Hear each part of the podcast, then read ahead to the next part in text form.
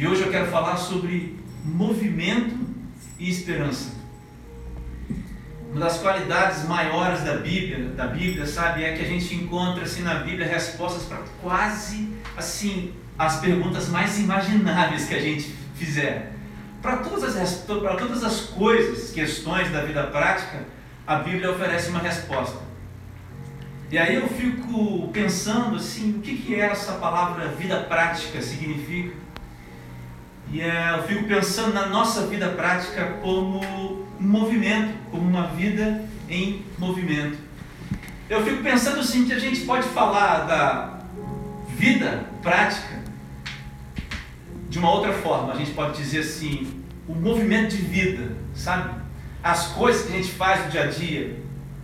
Vocês estão entendendo o que eu estou dizendo? Assim, a Bíblia oferece resposta para as coisas da vida, para as coisas práticas da vida. E aí a vida vai se fazendo, sabe, no movimento perpétuo. As coisas morrem, outras coisas, as coisas nascem, as pessoas morrem, as pessoas nascem. E esse movimento perpétuo da vida vai, vai seguindo, vai seguindo e vai seguindo. E aí assim, viver é, é, é estar em movimento. Quer você queira ou não. A partir do momento que você saiu da barriga da sua mãe, um movimento começou a acontecer. Eu chamo isso de movimento de vida. E hoje eu decidi falar de esperança a partir desse ponto de vista. A partir do ponto de vista desse movimento de vida, a partir da prática ou da vida prática. E essa reflexão nossa tem a ver com uma pergunta. E a pergunta talvez seja essa: como eu devo depositar a minha esperança em Deus? Você está me entendendo? Assim, como eu devo depositar a minha esperança em Deus? É a pergunta que está ligada com essa questão. Se a gente está falando de esperança, e se a gente está falando de movimento de vida e esperança, a relação que essas duas coisas têm é expressa na resposta dessa pergunta. Como eu devo depositar a minha esperança em Deus? Como eu devo depositar a minha esperança em Deus? Eu quero ler com você Hebreus, capítulo 10, dos versículos 35 ao 39. A gente vai ler, e aí a minha versão aqui é a nova versão internacional, a NVI. Aí diz assim: Por isso não abram mão da confiança que vocês têm ela será ricamente recompensada. Vocês precisam persever, persever, perseverar. Persever, desculpa, vocês precisam perseverar, perseverar. De modo que quando tiverem feito a vontade de Deus, recebam o que ele prometeu. Pois em breve, muito em breve, aí começa uma espécie de hino, uma espécie de lembrança aqui do Velho Testamento pois, pois em breve aquele que vem virá e não, perdão, e não demorará. Mas o meu justo viverá pela fé. E se retroceder, não me agradarei dele. E termina assim: Nós, porém, não somos dos que retrocedem e são destruídos, mas do que creem e são salvos. Que palavra, né? Deixa eu fazer mais uma oração você. Senhor Deus, no nome de Jesus, eu peço que o teu Santo Espírito tenha total liberdade nessa hora. As pessoas que ouvem essa mensagem aqui agora, hoje, nesse momento, ou depois, ou outro dia, o Santo Espírito do Senhor invada esses corações e provoque a mudança que tem que ser provocada. E aí, no nome de Jesus, toda arma, vontade, desejo, do mal, de Satanás, dos seus demônios, dos seus anjos caiam por terra agora, no nome de Jesus. Amém. Você ouviu esse texto aqui de, de Hebreus, capítulo 10? Você sabe, né? O livro de Hebreus, a gente não sabe bem quem escreveu esse livro de Hebreus. Mas a gente sabe que esse livro é escrito para alguns cristãos que estavam vivendo alguma situação, algumas situações onde o evangelho que eles, eles tinham conhecido estava sendo assim bombardeado com outras coisas. A primeira coisa que eu vejo nesse texto, pessoal, e a primeira expressão que eu retiro desse texto está lá no versículo 35. E o que me chama a atenção é isso aqui. Não abram mão. Não abram mão. Essa, essa sentença aqui me chamou a atenção e eu queria falar sobre isso com você, começar falando sobre isso. O primeiro ponto desse texto que eu posso dizer para você é o seguinte: o que ocupa espaço em você se movimenta junto com você. Presta atenção. O que ocupa espaço em você se movimenta no movimento da vida com você. Versículo 35 de novo diz: Não abram mão. Não abram mão. Não joguem fora. Mas aí você pergunta: Não, mas André, não jogam, não joguem fora o quê? O, o, o escritor continua: Não abram mão da confiança. Você entende?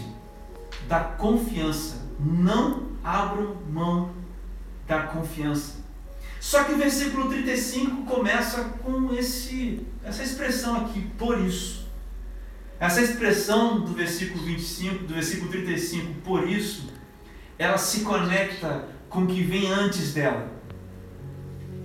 E sabe qual que é, meus irmãos, a história que está conectada com esse por isso?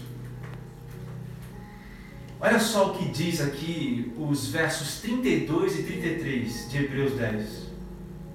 Lembrem-se dos primeiros dias, quando foram iluminados, e de como permaneceram firmes, apesar de muita luta e sofrimento.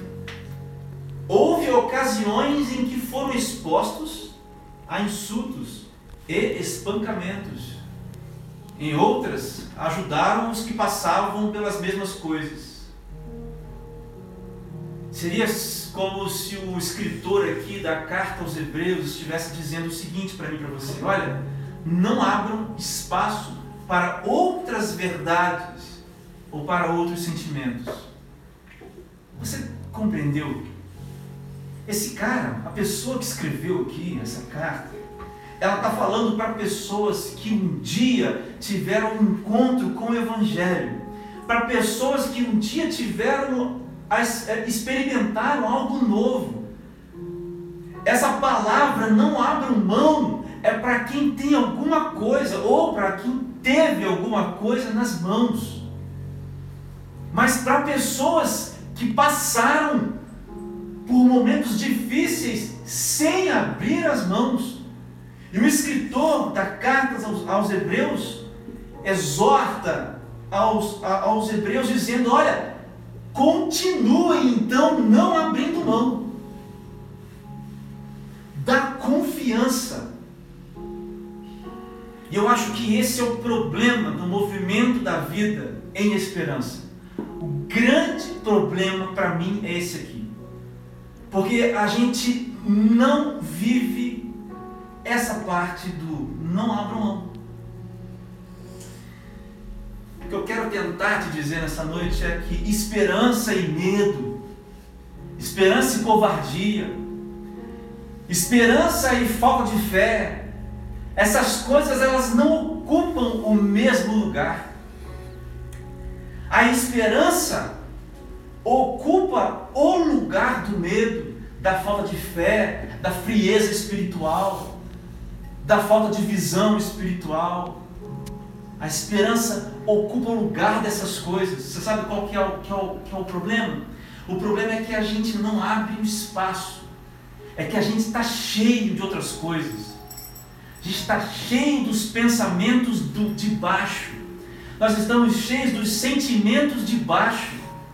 E se você não abre espaço para as coisas de cima, meu amigo, meu irmão, eu preciso te dizer nessa noite que não vai acontecer uma mágica e simplesmente as coisas serão trocadas. Sabe por quê? Porque as situações da vida são as situações da vida e continuarão ser as situações da vida. E as, as situações da vida elas querem fazer você abrir a mão para que haja espaço para o medo, para que haja espaço para a falta de fé, para frieza, para mornidão, para você ser um morno, espiritualmente falando. A questão é o que ocupa mais espaço em você domina você. Cara, isso, isso, isso, isso aqui é, é, é uma chave para gente. Eu quero que você se pergunte o que é que ocupa o seu espaço interior. Porque uma outra definição para o que ocupa o seu espaço seu interior é assim, o seu Deus. Eu costumo dizer que, eu sempre falo isso, que o Senhor Jesus, ele, ele governa libertando. Ser servo de Jesus, ser escravo da justiça, como o apóstolo Paulo diz lá em Romanos, não significa ser uma pessoa com medo de Deus. Significa ser filho de Deus. Essa é a liberdade. Mas o diabo também governa. E ele governa escravizando as pessoas.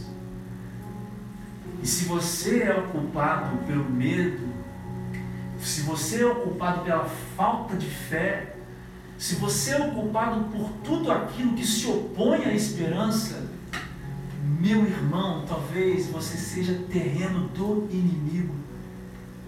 E essas coisas te dominam. E o que te domina é Deus sobre você. Eu não posso deixar você sair desse lugar sem ouvir isso a esperança simplesmente não vai brotar no seu coração, nesse movimento de vida, a não ser que você continue, como o escritor de Hebreus disse. Não abram mão da confiança, não abram mão hoje, não abram mão amanhã, não abram mão depois. Mas se você olhar para trás, talvez hoje na sua vida você veja espaços ocupados por tudo aquilo que não é a esperança em Jesus Cristo. Mas eu quero dizer para você que viver confiando em Deus não significa também a ausência do medo. Olha, viver confiando em Deus não é a ausência do medo. Existe uma diferença entre ser dominado pelo medo e enfrentar o medo. Isso é para os corajosos. Os corajosos sabem, já falei na semana passada, os corajosos, aqueles que estão forjando o seu coração na coragem, porque sabem que Deus é a força, eles enfrentam o medo. Portanto, uma vida que vive, uma pessoa que vive uma vida na esperança, ela não vive na ausência do medo, ela enfrenta o medo. Tiago capítulo 4, versículos 13 e 15, olha só. Ouçam agora, vocês que dizem: hoje ou amanhã iremos para esta ou aquela cidade, passaremos um ano ali, faremos negócio e ganharemos dinheiro. Vocês nem sabem o que lhes acontecerá amanhã, qual que é a sua vida. Vocês são como a neblina que aparece por um pouco de tempo e depois se dissipa. Ao invés disso, deveriam dizer: se o Senhor quiser, viveremos e faremos isto ou aquilo. Eu acrescentaria essa palavra o seguinte: se o Senhor quiser, viveremos ou faremos isto ou aquilo, porque Ele é a nossa esperança. Portanto, não é uma vida mágica que eu estou pregando para você aqui, nem uma vida de novela, nem muito menos uma vida baseada nesse jargão escrito assim: olha, pare de sofrer. Não é isso. O que eu estou pregando para você é que no movimento chamado vida, você não pode ter espaços ocupados por outras coisas a não ser a esperança. E viver ocupado pela esperança não significa viver uma vida sem a presença do medo. O movimento do medo se dá em meio aos riscos e, ao medo. Se você não acredita em mim, olha só o que diz o versículo 36, lá de Hebreus 10. Vocês precisam perseverar. Vocês precisam perseverar. Você sabe o que significa essa palavra? Você sabe o que significa essa palavra? Essa palavra significa coisas contrárias, mas você continua numa direção. O escritor não para dizendo, não abram mão da confiança. Ele continua no 36. Vocês precisam continuar perseverando. E ele continua de modo que, quando tiverem feito a vontade de Deus, recebam o que ele prometeu. E o versículo 37 diz qual é a base da nossa esperança: pois em breve virá aquele que está por, aquele que está para vir, não se atrasará. Meu amigo, essa é a base da nossa esperança.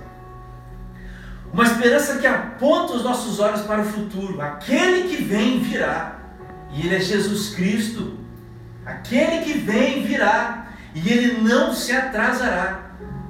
Existe um hino do Inário, muito antigo, e que eu lembro que eu cantava quando era criança, que diz assim: Quando sim fizer chamada, eu lá estarei. Quando sim fizer chamada, eu lá estarei. Essa juventude tem problemas com conteúdo e forma. Essa juventude está muito mais preocupada com a forma do que com o conteúdo. Tudo bem que esses hinos têm formas um pouco ultrapassadas, musicalmente falando, mas são conteúdos. E quando Jesus fizer a chamada, onde você vai estar? Eu sei aonde eu vou estar. E é nessa esperança que eu vivo as minhas lutas. É nessa esperança que eu preencho os espaços que o medo tenta ocupar. E mais, meu amigo, essa esperança não está apenas apontando para a gente no futuro, ela está sobre nós agora. Então existe uma dimensão do tempo agora, que você pode presenciar agora. Porque esse é o grande lance, cara, de todas as coisas aqui. Porque quando você pensa nesse futuro, nessa esperança, naquele que há de vir, qual é o seu medo do presente? Qual é o movimento de vida que você vai levar se a esperança do futuro enche o seu coração? É porque quando ele fizer a chamada, você não vai estar lá. É por isso que você não vive esperança. Seja sincero com você. Minha oração hoje é para que essa palavra corte o que tiver que cortar, para que sangre o sangue podre que tem que sair de dentro de nós, para que o novo de Deus corra dentro de nós. Não há espaço para esperança, não há espaço para as coisas do alto, se as coisas de baixo ocupam a sua, a sua existência. Quero continuar com você dizendo que esse texto fala de uma música. De uma música de um cara que não foi nada cristão. Existe um compositor chamado Cartola, um sambista que viveu da maneira mais errada diante do Evangelho que a gente sabe. Mas ele escreveu uma canção chamada assim: O mundo é um moinho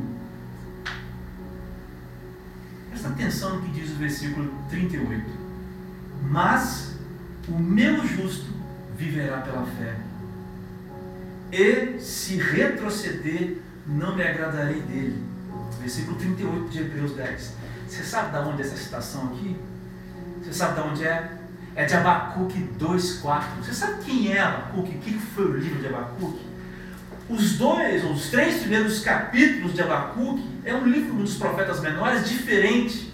Porque esse livro de Abacuque é uma, os primeiros capítulos, o 2 e um pouco do 3, é uma conversa de Abacuque com Deus. É o, é o profeta colocando o coração e perguntando: por que Deus, por que Deus você faz isso, por que Deus você faz isso, por que Deus? E Deus estava anunciando para Abacuque que ia usar o povo da Babilônia, um povo ímpio, para subjugar o povo de Deus. E Abacuque estava indagando a Deus, por que Deus? você vai usar o ímpio para nos subjugar. Essa aí é uma, uma, uma, uma parte da resposta que Deus dá a Abacuque. E isso quer dizer é que aqueles que esperarem Deus que é santo fazer justiça, eles estão vivendo pela fé. E aqueles que retrocedem em Deus não se agrada dele. Agora deixa eu te falar, esse, esse é o contexto de Abacuque. Mas você sabia que essa é uma das passagens mais, assim, uma das passagens do Velho Testamento mais usadas no Novo Testamento? O meu justo viverá pela fé, e se retroceder, não me agradarei dele. Eu disse para você que teve um compositor né, que se chamava Cartola, escreveu uma música chamada A Vida é um Moinho. Eu quero que você pense numa coisa agora aqui comigo. Pensa num, numa espécie de moinho hidráulico. O que é um moinho hidráulico? Corre um rio, certo? Corre um rio. E aí, à medida que, à medida que esse rio vai passando nesse moinho, vai fazendo movimentar o moinho, certo? Então vem o rio, o fluxo do rio faz o moinho se mover.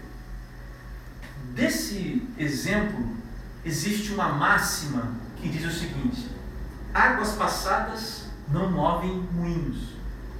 E existe uma outra máxima que a psicologia usa, que diz assim: águas passadas movem moinhos sim. Existe um quadro, não sei bem de quem, não consegui encontrar o autor. Mas ele faz um quadro onde o moinho fica girando e o rio vai passando e você não consegue ver aonde o rio começa e nem quando o moinho começa. É uma espécie de moinho eterno. Então imagine na sua cabeça aí, do jeito que você quiser, um rio passando. E o rio vai fazendo aquele moinho rodar. Você não consegue ver o fim do rio e nem o começo do rio, e você só sabe que a mesma água que entra no moinho volta para o rio, e volta para o moinho, e volta para o rio, e volta para o moinho. Eu acho que esse texto aqui de Abacuque, eu acho que essa alegoria aqui a gente, é, é boa para a gente. Eu quero que você pense nesse quadro assim, numa água bem clarinha. Mas aí, em algum ponto, em algum momento, essa água começa a mudar de cor. Sabe como? Vai ficando, sei lá, marrom, suja, vai ficando cheia de, de mato, vai cheia de impureza. A questão é que o moinho não para, porque a vida não para. Mas o fluxo das coisas continua. E a cor dessa água vai mudando. E a cor da água mudando é justamente a troca da esperança por qualquer outra coisa. Se a vida então é um moinho perpétuo, em movimento perpétuo, se a sua vida é esse moinho, qual é a cor, quais águas movimentam o seu moinho? Quais águas movimentam o seu moinho? Porque eu creio que tem muita gente que precisa ouvir essas coisas.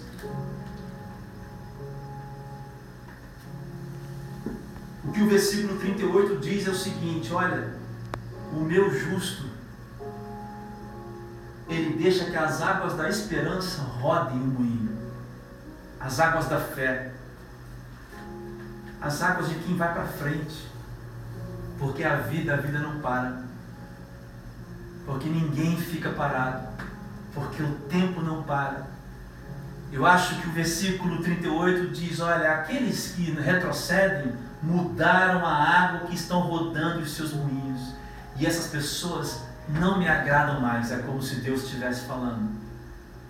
Essa palavra é para você que conhece o Evangelho. Essa palavra hoje é muito mais para você que conhece do que para quem nunca ouviu a palavra de Deus ou nem, conhece. A pergunta que eu faço para você é essa: sabe, de uma maneira bem prática, pessoal, o que faz a água da, desse rio mudar é a falta da prática das disciplinas espirituais.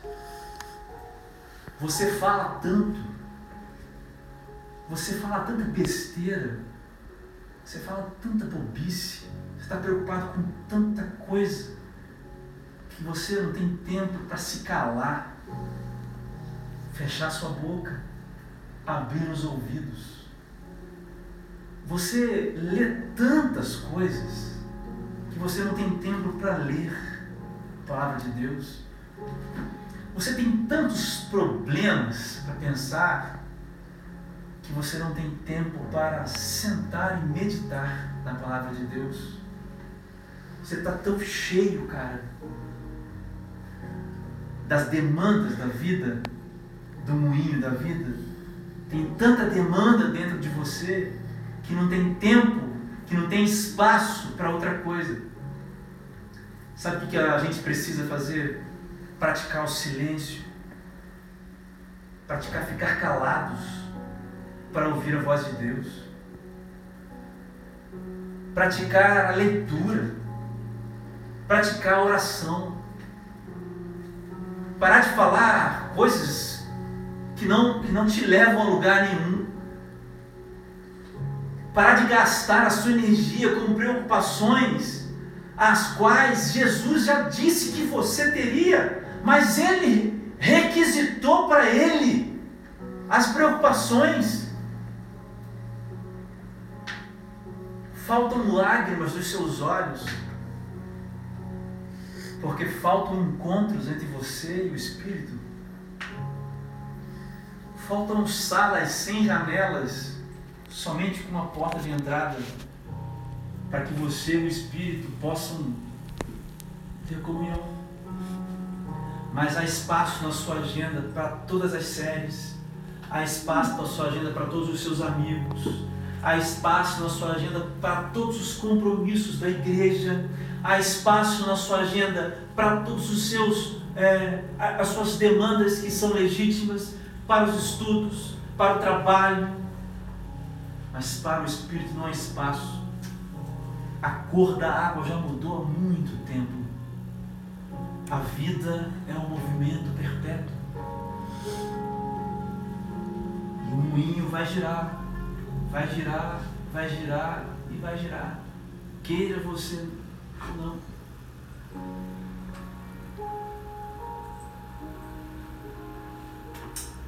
Mas eu também quero terminar dizendo para você sobre os inversos proporcionais.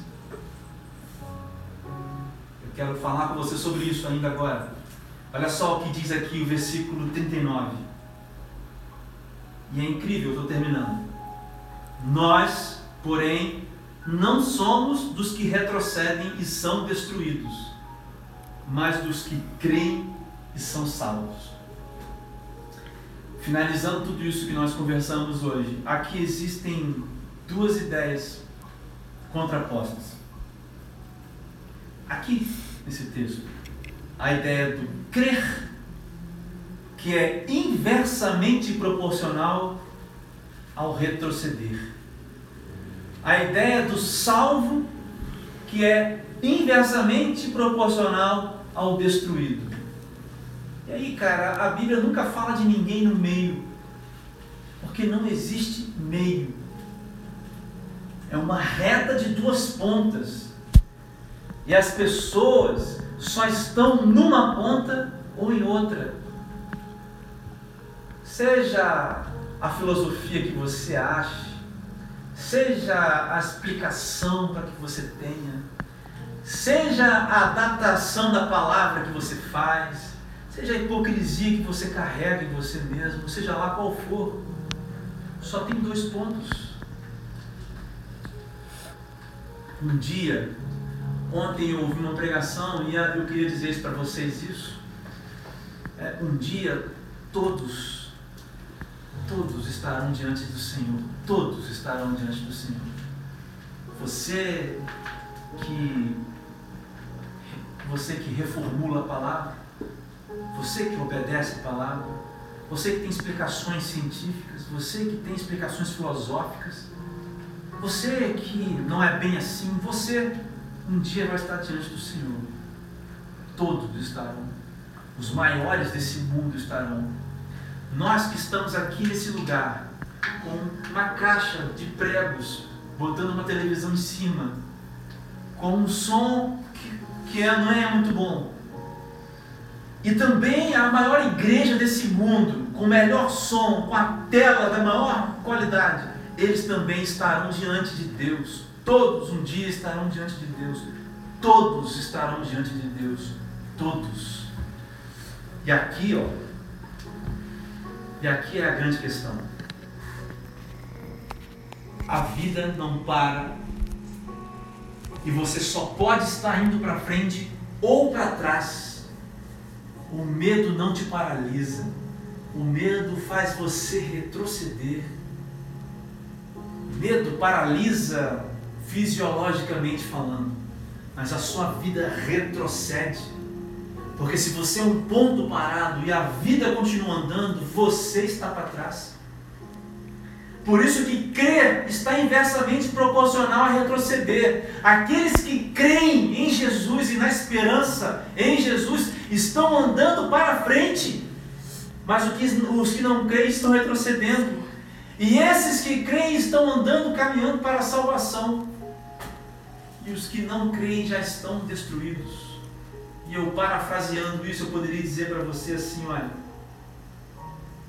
cremos e somos salvos significa em movimento para frente, e sou ocupado, meu espaço está ocupado pela fé e pela esperança até chegar o grande dia. Mas eu que retrocedo e sou destruído, poderia dizer, reformular essa expressão assim, em movimento para trás, sou ocupado por falsos deuses até ser destruído. A aplicação dessa mensagem aqui é a seguinte: são duas perguntas divididas aqui em alguns pontos. Que tipo de fé ocupa espaço em você? Nós estamos falando de movimento e esperança. Eu costumo dizer que fé é o movimento da vida. Que tipo de fé ocupa espaço em você? Que tipo de esperança ocupa espaço em você? Que tipo? Para qual direção você está se movimentando? Em direção a Deus, para frente? Ou em direção oposta a Deus? Se a vida, se a vida é um moinho, e se é um moinho perpétuo, se a vida é um moinho e é um moinho perpétuo, quais são as águas que fazem o moinho girar? Vamos orar? Senhor meu Deus, meu Pai, muito obrigado, Senhor Deus, por esse dia. Que nós aqui juntos, ó Deus, assim, aprendemos do Senhor que a nossa vida, Deus, ela precisa correr. Porque a vida está em movimento e nós precisamos caminhar, ó Deus, movimentar na esperança, em esperança que está firmada, alicerçada em Jesus Cristo. Por isso, Deus, aqueles que estão des des desesperados, ou seja, sem a esperança, aqueles que estão, ó Deus, cativos, sem coragem, aqueles que estão frios, aqueles, ó Deus, que não, não reconhecem mais a sua voz, aqueles, ó Deus, cuja, cujas águas que movem os moinhos das suas vidas são sujas e impuras. Eu peço que nessa noite, pelo poder do, pelo poder do nome de Jesus, no poder do Espírito Santo, que você, Espírito Santo, toque essas águas que comece a jorrar a limpeza dessas coisas, a limpeza desses corações, que o movimento seja na direção certa, que o espaço seja ocupado por você, Espírito Santo, agora, no nome de Jesus. E por isso que eu oro, que toda cadeia seja quebrada, toda corrente seja destruída, toda obra de Satanás, no nome de Jesus, caia por terra agora no nome de Jesus e que hajam pessoas, que haja pessoas libertas hoje, no nome de Jesus. Essa é a minha oração, no nome de Jesus. Amém.